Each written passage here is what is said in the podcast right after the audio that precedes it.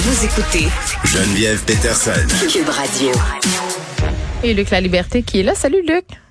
Oui, bonjour Geneviève. Bon, vaste programme que de celui de se coltailler au racisme au sein de la NFL. Écoute, c'est surtout, euh, c'est- une chose que je rappelle assez régulièrement, c'est la NFL peine à se sortir de ce dossier-là. Peu importe, euh, comme amateur de football, qu'on ne veuille que du sport, euh, je pense que c'est inévitable. Mm. La plupart des sports ont une composante qui est politique à un moment donné. Là, le Super Bowl s'en vient. Pardon? J'ai dit, puis là, le Super Bowl s'en vient. Le Super Bowl s'en vient, puis on espère tout le temps que c'est rassembleur, qu'autant le spectacle de la mi-temps que le match, ben on, on rejoint le plus de gens possible dans la joie et dans le bonheur. Euh, mais là, il y a un entraîneur déchu qui, qui est venu jeter un peu une touche d'eau froide, puis il a utilisé le mois de l'histoire des Noirs pour passer son message. Et son message, ben, c'est une poursuite contre la NFL Et pour là des pratiques discriminatoires. Ben, vas-y donc. euh, qu'est-ce qui, qu'est-ce qu'il leur reproche? Voilà, donc pour le- les, les- amateurs de football dont tu es, je, ne sens jamais aussi proche que quand on parle de football. Ah, eh, eh, eh, eh. Non, non, non. Là, là, tu me feras pas ça ici après-midi. Tu sauras. Donc c'est Non, non, attends, oui, vas-y. Tu sauras, Oui. OK, que mon ex-mari, là, ne ratait pas une game de la NFL, OK? Fait que j'étais contrainte d'écouter tout ça. Donc, j'ai appris par osmose et en plus, j'ai écouté toute la série Friday Night Light. OK? Fait que je connais ça plus que tu penses. Je sais que Tom Ben, Brady s'en va à la retraite. Je sais que c'est un tricheur. Je sais qu'il a dégonflé le bal. J'ai tout ça. Bon. Maintenant Donc, que écoute, dit. on est à, on est à jour, là. On est, on est tous les deux sur la même longueur Oui. Donc, l'entraîneur, l'entraîneur en question, qui était un entraîneur déchu, donc c'est Brian Flores qui a perdu son travail avec les Dolphins de Miami. Mhm. Euh, et lui dit, écoutez, je, je profite de, de, de, de ce renvoi-là, mais aussi parce qu'il est encore en attente d'ailleurs de trois autres entrevues d'embauche, de rencontres, des entretiens pour obtenir un poste d'entraîneur dans la NFL. Mais il dit, moi, je profite de cette situation-là, peu importe que je sois engagé ou pas, même si je mange du football 24 heures sur 24 et que je ne vis que pour ça, il y a une cause plus grande que moi là-dedans. Et il commence par frapper euh, dans sa poursuite sur les Dolphins euh, en disant finalement que le propriétaire euh, se comportait avec lui, grosso modo, comme l'aurait fait un propriétaire de plantation à l'époque euh, où sévissait l'esclavage aux États-Unis. Donc, tu vois que c'est pas rien. Là, on n'est pas dans la, on n'est pas dans la demi-mesure. Puis il dit, entre autres, euh, il s'est servi de moi ou il a tenté de se servir de moi pour tricher. Donc, il dit, euh, il m'a même offert jusqu'à 100 000 dollars par match que j'allais perdre parce qu'il dit ça avantageait son équipe dans le rang pour le repêchage. Euh, donc, il frappe très, très durement sur, sur les Dolphins. Il dit, écoutez, j'ai participé aussi à une rencontre là, avec les dirigeants des Giants de New York qui cherchaient aussi un entraîneur. Et j'ai appris vraiment par hasard, c'est, pour, pour les Giants, ça semble être une mauvaise coïncidence. Euh, dit, j'ai appris finalement que quelques jours avant que les Giants me rencontrent, ils avaient déjà convenu du fait qu'ils accordaient le poste à quelqu'un d'autre. Donc, Hmm. pourquoi rencontrer, pourquoi rencontrer Brian Flores, qui est un coach noir? Je pense que ça allait de soi, je l'avais pas mentionné, mais il y a une règle au football et c'est la NFL qui avait mis ça en place. On appelle ça la Rooney Rule ou la règle de M. Rooney. C'est, euh, ça vient du propriétaire des, euh, des Steelers de Pittsburgh. Ce qu'on oblige les équipes à faire, c'était pour améliorer le nombre d'entraîneurs noirs et d'entraîneurs ici des minorités parmi les entraîneurs des différentes équipes. On oblige chaque équipe à intégrer à leur liste de candidats pour un poste d'entraîneur des candidats issus des minorités. Donc, Flores dit, ça me semble assez clair que du côté des Giants, c'est ce qu'on a fait. On a mis mon nom sur la liste pour dire à la Ligue, on a rencontré un candidat noir, puis finalement, on a décidé d'y aller pour quelqu'un d'autre. Euh, faut rappeler que la fameuse Rooney Rule, elle n'a pas eu d'effet finalement. Il n'y a, au moment où on se parle, euh, Geneviève, qu'un seul entraîneur noir dans toute la NFL. Euh, c'est le coach de mon équipe favorite, donc c'est Mike Tomlin chez les, les Steelers de Oui. Pittsburgh.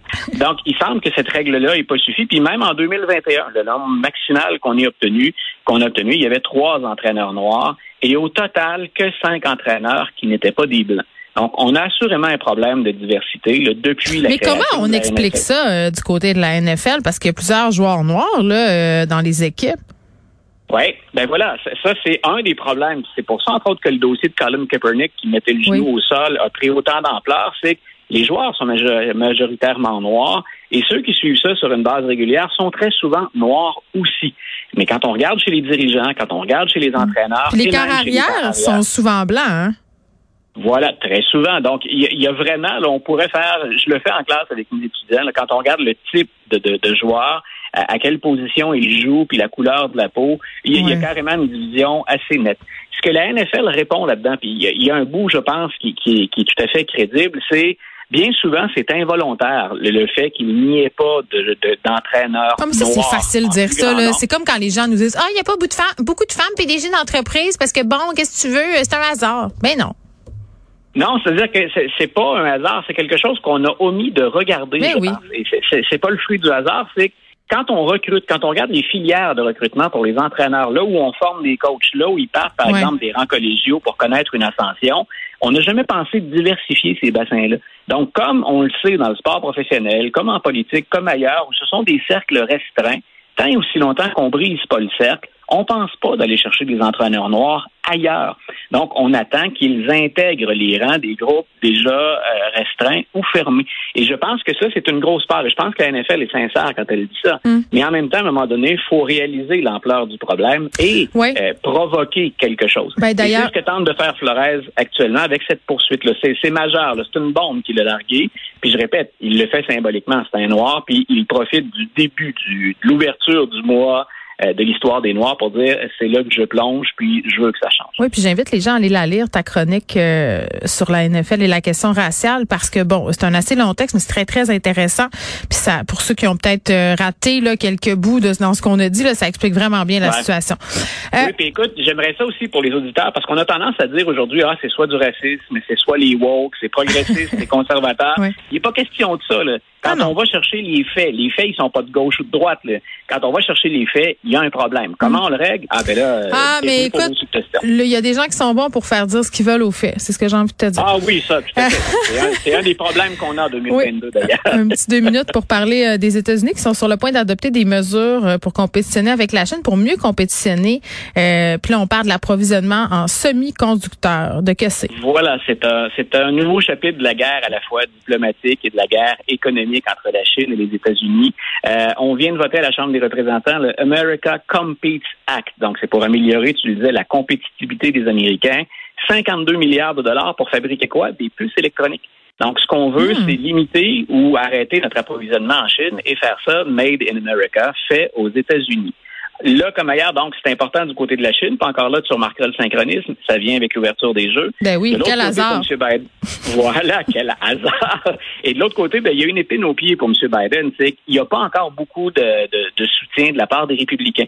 Au Sénat, parce que pour qu'une loi entre en vigueur, que le président la signe, il faut qu'elle soit votée dans chacune des chambres. Au Sénat, ça passe encore. On a 19 républicains. Mais à la Chambre, le vote dont je parlais, qui, a eu lieu euh, hier, s'est passé par, avec un seul vote républicain. Idéalement, M. Biden aimerait bien dire on est unis, républicains comme démocrates, dans cette rivalité avec la Chine. Les républicains disent quoi? M. Biden est trop mou. On pourrait faire plus, on pourrait faire mieux. Mais toujours est-il donc que je trouvais important de souligner ce nouveau geste-là de l'administration. C'est un autre. Euh, on, on, on, va vers le haut en termes de tension entre la Chine et les États-Unis, puis il y a le dossier de la Russie qui, qui est lié à ça de près aussi. Donc, euh, ça s'atténue pas. Euh, M. Biden tente de sortir les bras et de rouler des mécaniques un peu au plan économique. La Chine qui appuie la Russie dans ses demandes à l'OTAN. Ouais, voilà. Donc, puis, ce qu'on a bien dit, moi, je suis allé voir sur différentes plateformes, le site hmm. de nouvelles qui, qui, qui sortait ça. Et ce qu'on dit, c'est qu'il n'y aurait pas de limite au lien entre la Chine et la Russie. Donc, c'est une pression qu'on exerce sur du côté de l'OTAN. Êtes-vous prêt à vous serrer les coudes autant que la Russie et la Chine sont prêts à le faire? M. Biden doit espérer que oui, mais on sait que c'est plus compliqué que ça. Tout est toujours plus compliqué que ça quand il est question des relations. On peut pas, on peut pas résumer ça sans nuance, c'est impossible. Ben, tantôt, on essayait d'expliquer euh, l'image politique de la Chine versus les Jeux olympiques et tout l'appareil de propagande. Euh, c'est tout à fait fascinant, mais évidemment, tout ça ne règle pas en une entrevue de 12 minutes de radio. Mais l'important, Luc, c'est qu'on commence euh, à essayer de vouloir le comprendre ici. Là, Les nouvelles ont beaucoup été orientées vers la COVID, mais c'est important qu'est-ce qui se passe en ce moment avec la Chine et ça a des répercussions évidemment, sur le commerce international et ici. Merci, Luc. Et bonne fin de semaine.